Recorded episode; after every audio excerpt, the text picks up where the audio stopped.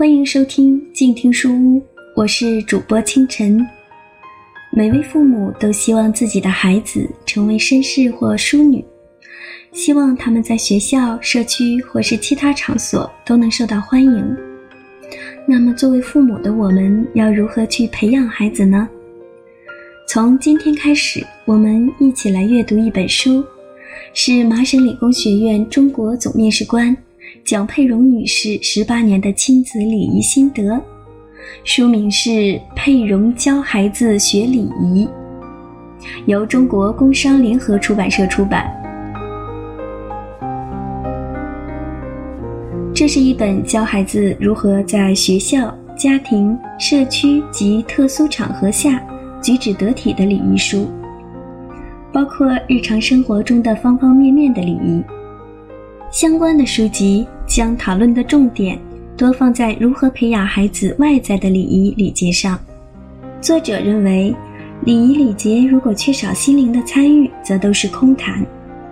只有我们帮孩子从内心深处去触摸做事的准线，将内心的位置摆正了。那孩子外在的表现才能与内心的世界相得益彰。因此，教孩子礼仪要从心开始。礼仪的心，它处处表明对方是个值得尊重的人。真正发自内心的礼仪，传递着生命之间彼此尊重和欣赏。可以说，作者将儿童礼仪提高到建造孩子生命的高度来讨论。这其中最关键的是作为父母的您的参与，因为您才是这本书的实践者。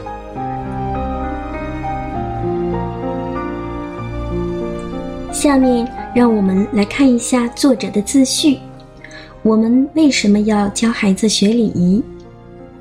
如今，礼仪是个时髦词，市面上也出现了大量有关礼仪的书。那么本书的出版有什么意义呢？与其他书相比，本书有什么不同之处呢？市面上的礼仪书多意在寻求医治社会弊病的良方，想帮助中国人改正某些不良的积习。究其动机，其实是担心客人来访时看到自己的丑态，怕丢脸的心理是中国人学习礼仪的主要动力。同样的行为，其心理的动机却不见得一致，并因此带来不同的行为后果。被恐惧驱使的人只会待在安全地带，免于受到惩罚；而被赞赏驱动的人，则会为了不负众望，有创意的超额完成任务。不过，在本书中，我要向大家推荐一个更强有力的动机。就是忠诚于某种理想，愿意为他人的福祉而努力。世界发展经过了农耕时代、工业时代，现在已进入信息时代。这个时代要以服务和创意取胜，因此仅仅模仿西方、跟随西方、以西方为参照物是远远不够的。中国有博大精深的文化和传统，中华文化之中的精髓，足以让我们为世界重塑礼仪之标准，正如我们历史上曾有的辉煌那样。因此，要想获得世界的青睐，我们就得重新审视自身，找出独特之处，用以祝福各国的人民。礼仪是一种能站在他人立场上考虑问题的能力。有礼仪的人不会只顾自己的喜好，而是会为他人着想，会乐于助人。本书所倡导的教育方式与人们惯常的做法大不相同。打个比方，假如把孩子比作一个盛了水的杯子，杯里的水是孩子对外部世界的主观反应，那么大多数人的教育方式就是不断的倒掉杯里的脏水。而我们倡导的教育方式，则是不断注入新鲜的活水，让杯子里的水能自然流淌出来，使周遭的事物也能得其滋润。后者比前者要有效得多。本书要为读者呈现的是一种理想的教育模式，它帮助孩子养成好习惯，赢得他人的赞许，而不必不断的去纠正孩子身上让人生厌的坏毛病。中华文化源远流长，中华民族自古就有许多优良的传统，诸如不怕吃苦、勤劳、注重细节、为他人着想、尊敬长辈、节俭。当欧洲人还披着兽皮在野地里相互厮杀着的时候，我们的先祖已经建立起了第一个文明国家，统治阶级由社会的精英分子组成。他们聪明勤勉，我们素来重视教育和知识的汲取。我们的艺术品也显示出我们对细节的重视，精益求精。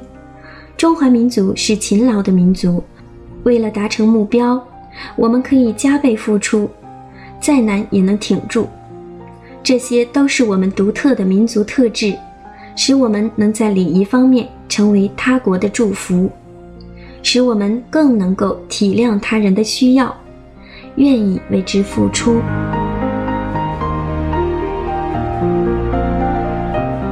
本书是我多年教子经验的总结，在书中清晰地阐释了我们的家庭价值观。我们待人不分贵贱，一律以平等尊重的态度与之相处。来中国之后，由于与西方环境有较大差异。一度大有受挫之感，可我们不愿让眼光只停留在这些表面现象上，也不愿以批判的态度看待一切。我们总是想方设法帮助孩子喜欢上这片土地，热爱他们的祖国。在孩子们清澈的双眸中，流露的是对中华优良文化的赞许。我希望本书能成为你家教子征程的起点，为培养中国下一代的小君子做些贡献。这些小君子可是要在未来用他们的思想和作为来影响世界的。在此，我想给读者大略讲一下礼仪的概念。礼仪首先关乎我是谁，而不是我做了什么。人类一词在英语里被说成 human being，而非 human doing，是有一定道理的。我相信，一旦人们心中树立了正确的世界观，摆正了心态，他们的行为自然会随之改变。因为人们心里的意愿决定了其态度和行为。礼仪的中心不是向人展示你多有文化、修养有多好，而是用一种得体的方式。向周围人表达你的尊敬、感激和关怀之情。我们甚至可以像对待自己一样去尊重别人。要想做好这一点，我们首先就得弄清楚自身的情况，要知道自己的强项在哪儿。这样，我们向他人表达的尊重就不会显得虚伪和做作，而是满怀真诚。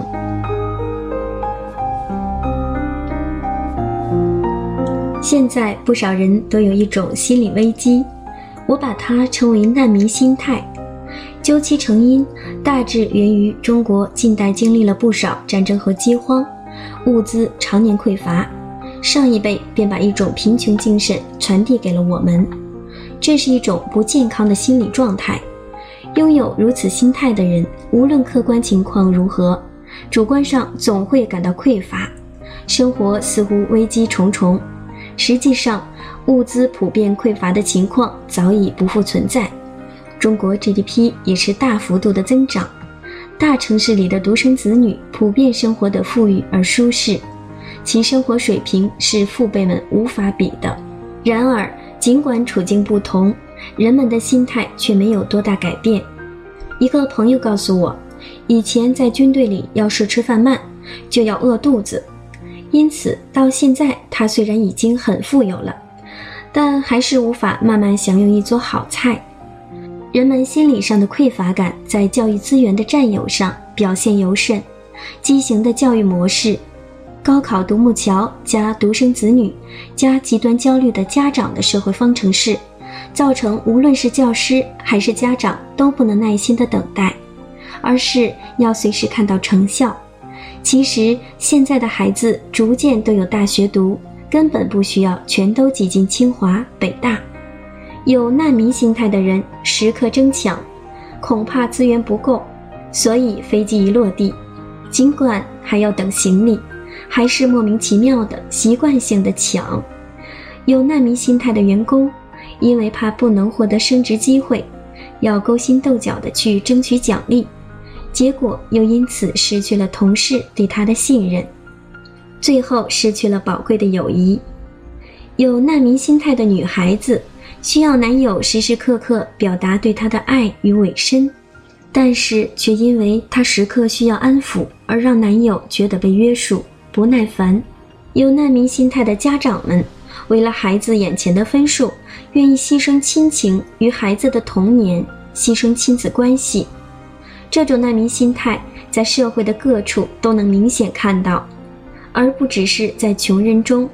我见过邻居有价值几百万的别墅。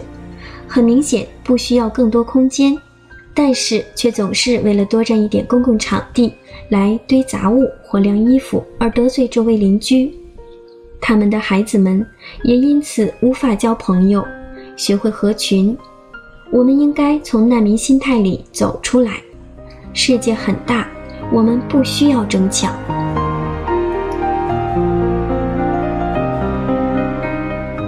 关于礼仪。我想，与其怨天尤人、牢骚满腹、指责随地吐痰的路人素质差，还不如从我们自身做起，做个可以照亮别人的烛灯，让世人看到什么才是礼仪之邦。具备良好的礼仪，并不是让你自觉高人一等，藐视那些不如你的人，而是让你有了正确的眼光来发现和欣赏他人的长处。你也能因此收获更多的友谊。总之，礼仪不是让人觉得面子光鲜，只为给人留个好印象，或者是为了把生意做成，又或者是为了拉近关系之类的。礼仪是为了赢得周围人的尊敬和友谊。我希望你能记住学习礼仪的最高境界。大家无论身处何处，在学校、在生意场上、在媒体或政府机构中。还是在娱乐场所，一旦你看世界的眼光发生了改变，你眼里的世界就会多了一份可爱，多了一份文明。感谢收听本期节目，我是静听有声工作室主播清晨。今天我们读到，一旦人们心中树立了正确的世界观，摆正了心态，他们的行为自然会随之改变。因为人们心里的意愿决定了其态度和行为。礼仪的中心不是向人展示你多有文化、修养有多好，而是用一种得体的方式向周围人表达你的尊敬、感激和关怀之情。你也能因此收获更多的友谊。在这里提醒各位父母，不要指望孩子学会连我们自己都做不到的事情。你希望孩子养成一个好习惯，首先。你自己要愿意跟着孩子一同改变，并且要有一份谦逊的态度，乐于接受周围人的指正。言传身教是最好的教育方式，态度是影响出来的，而不是说教出来的。下期我们将读到礼仪的黄金三角、人际关系的黄金法则，以及关于礼仪的误区。好了，今天就读到这里，我们下期再见。